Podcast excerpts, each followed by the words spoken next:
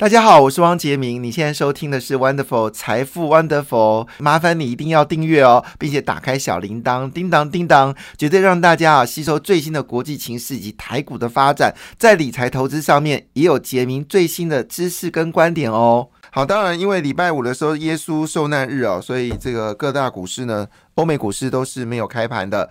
那呃，亚洲股市有持续的开盘哦，那么中国股市呢是。上涨的，那么上海综合指数上涨零点九五个百分点，赢得了好呃最近难得见到的一个比较像样的一个反弹哦。那么深圳指数则是上涨零点六六个百分点。那么东北亚股市呢？日本股市则是暴跌哈，因为日本的新任的日本央行行长基本上已经可能会取消货币宽松的政策。那这个消息呢，使得日本股市连续性的一个回档，日元也做升值的一个状况，所以日本股市呢，现在还是要必须进入到一个相对观望的一个态势啊，哈。那这个呃，上海综指数呢是上涨零点九五个百分点哈。那另外呢，就是呃。这个呃，我刚才讲上，呃，这个日经是跌掉二点七二个百分点，上海是上涨零点九五个百分点，韩国股市呢则是走高零点四个百分点哦。那么在亚洲印太股市里面呢，其实最关心的当然就是印度了。那么印度股市呢，终于赢得今年来哦比较像样的一个上涨。印度股市呢，在上礼拜五的时候涨了一点四三个百分点啊，这是比较像样式的一个上涨，是难得一见哦。那么印尼股市呢，则是连三黑哦，印尼股市是跌掉零点五九个百分点，菲律宾股市反弹零点二五个百分点。好，当然，在今天的整个盘市当中呢，最重要的事情还是几个大消息了哈。第一个消息就是中国环台军演，哈，那么在昨天是第二天啊，那么今天呢，则是第三天了，就今天会理论上今天就会结束了哈。那呃，这个路透社呢有特别报道，双方军舰呢是在台海中线呢是对峙哦。熟悉区域安全情势的消息人士告诉路透社，中国一直在模拟海空攻击台湾西南海域的外国军事目标。好，那这个外国军事目标指的就是台湾吗？好，那台湾并不是它唯一的目标，这这个相当的具有挑衅性哦。啊，这是指哪个国家呢？好，那台湾跟中国军舰呢，在台海中线附近对峙，双方都没有出现挑衅的行为。台湾海峡中线多年来一直是台湾两岸之间的非官方的界限哦。那么，中国人民解放军的军事科学院的赵小卓告告诉中国官方支持的《环球时报》，这是中国首次呢公开讨论模拟攻击台湾目标哦。那当然，这个消息呢，在今天会是。对股票市场。多少会产生一些影响，不过的影响呢，应该是对于军工股来说是正面的，所以最近军工股呢表现的非常的强劲啊，包括八冠哦，在礼拜五也是开始走高了。那当然，德龙造船也是表现的相对比较强势哦。那当然，不要忘记整个军工部分呢，还包括在礼拜五的时候呢，呃，其实也有多档股票呢表现的相对的相对的比较强劲哦，特别是千富精密哦，那么涨。停板。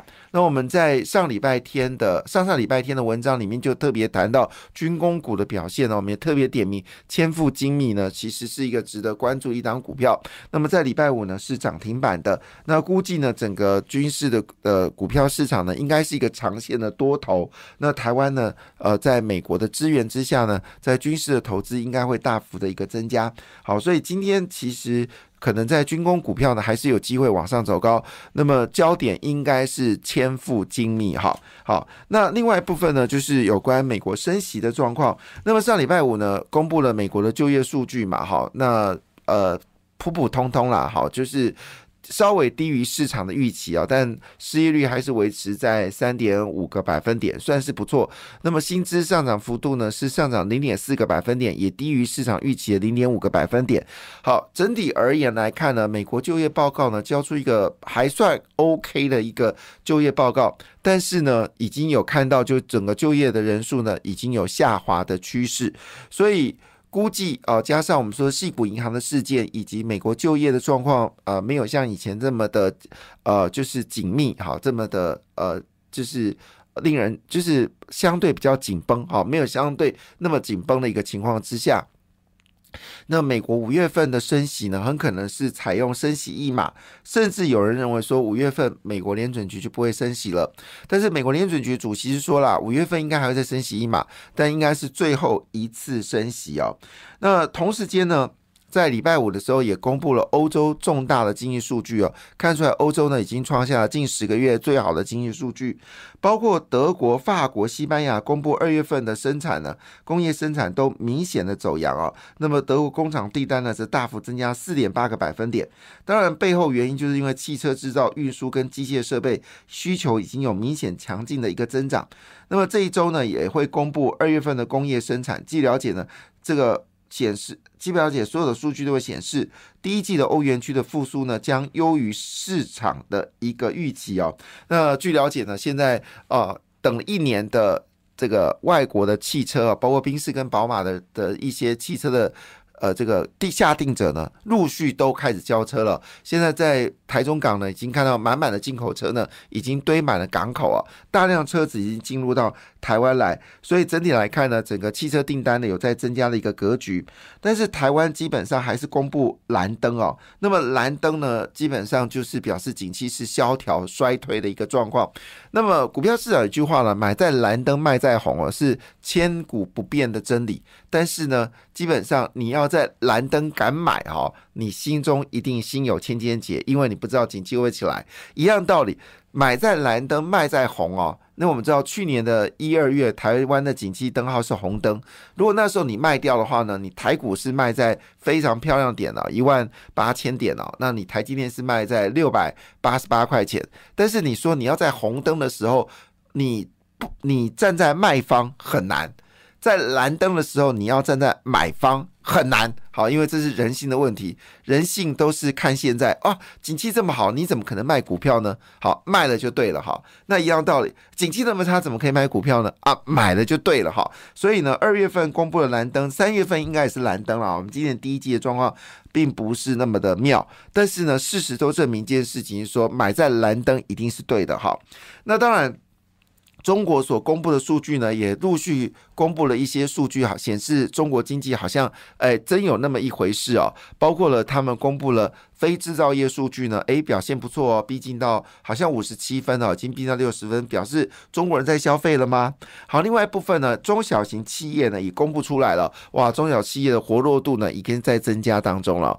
那当然，这到底是大外宣还是实际的数字？坦白讲。呃，我比较偏向是希望中国经济能够起来了哈，因为这对台湾来说多多少少。也有些帮助哈。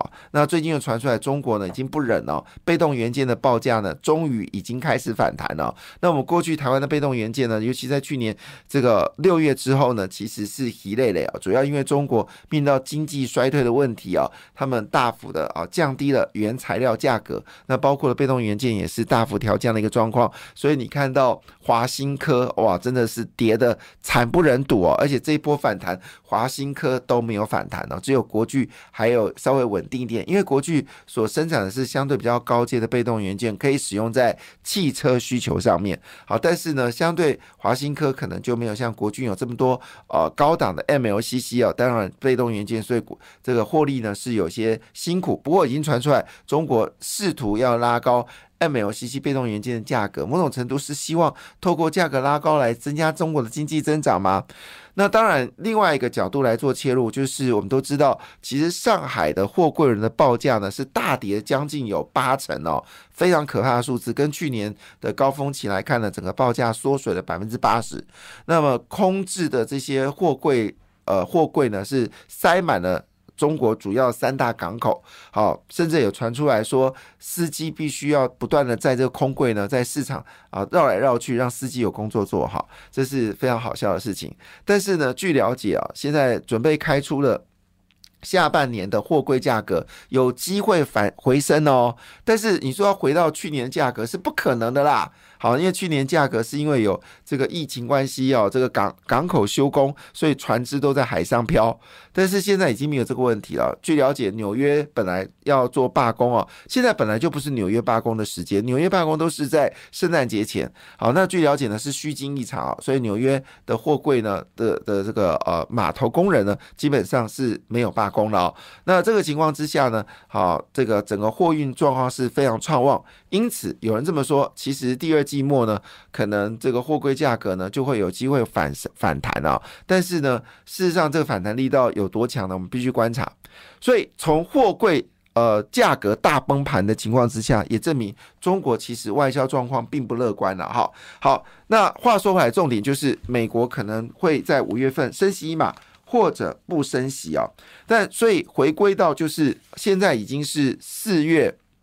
十号了，那么在四月十二号开始呢，陆陆续续要公布美国第一季的财报，这是一个非常重要的讯号。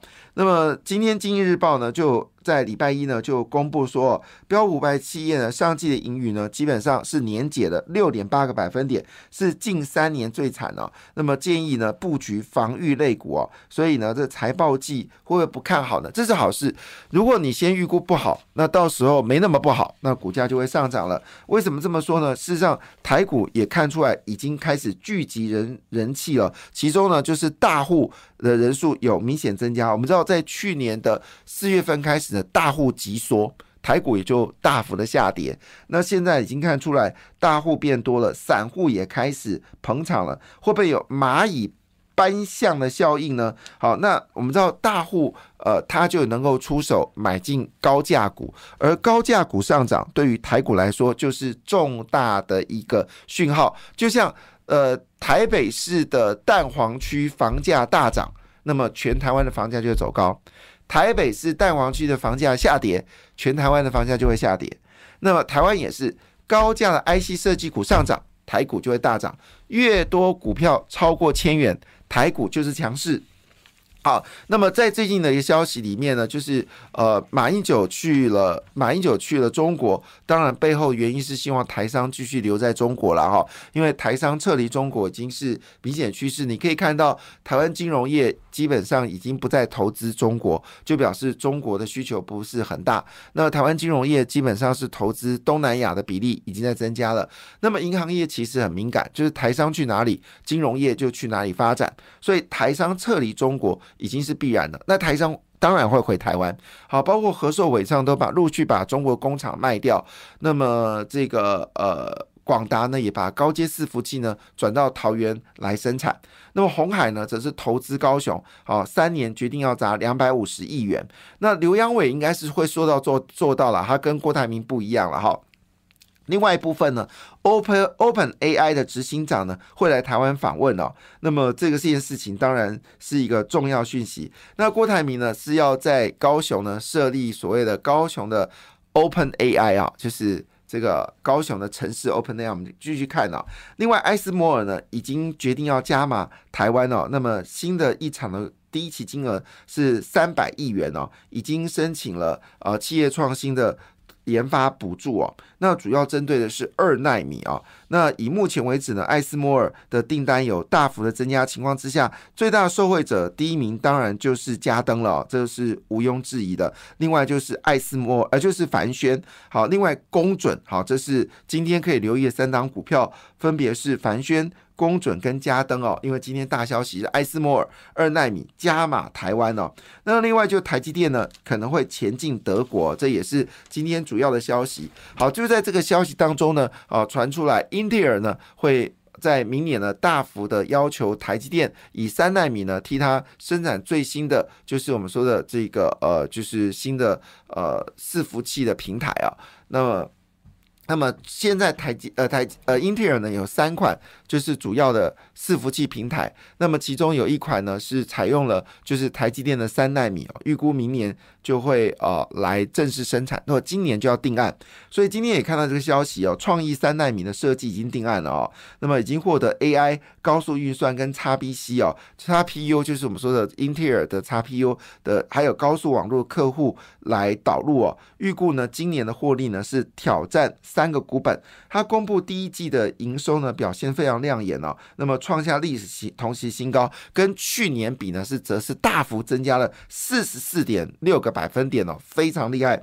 另外一部分呢，威盛也公布业绩了，呃，威盛呢也公布了它六纳米的订单呢也正式呃来成立了，那么主要是提供了细制材 IP 的授权服务哦，那这也是威盛呢这有关所谓的 IC IP 的一个类股。同时间呢，另外一个类股呢就是我们说的世星跟金星科哦，那么因为呃受到整个平台网络平台的设计大幅的增加之外，除了 GPU、CPU 之外呢，ASIC 的这个平台设计呢，因为它是属于高效能的这个运算所需要的哈。那包括四星 KY 跟这个金星科呢，也是最大的受惠者。那么传出来 ARM 要调高价格，是已经越来越多的手机厂商呢要采用的是这个金星科的设计哦，也值得关注，提供大家做参考。感谢你的收听，也祝福你投资顺利，荷包一定要给它满满哦！请订阅杰明的 Podcast 跟 YouTube 频道《财富 Wonderful》，感谢，谢谢 Lola。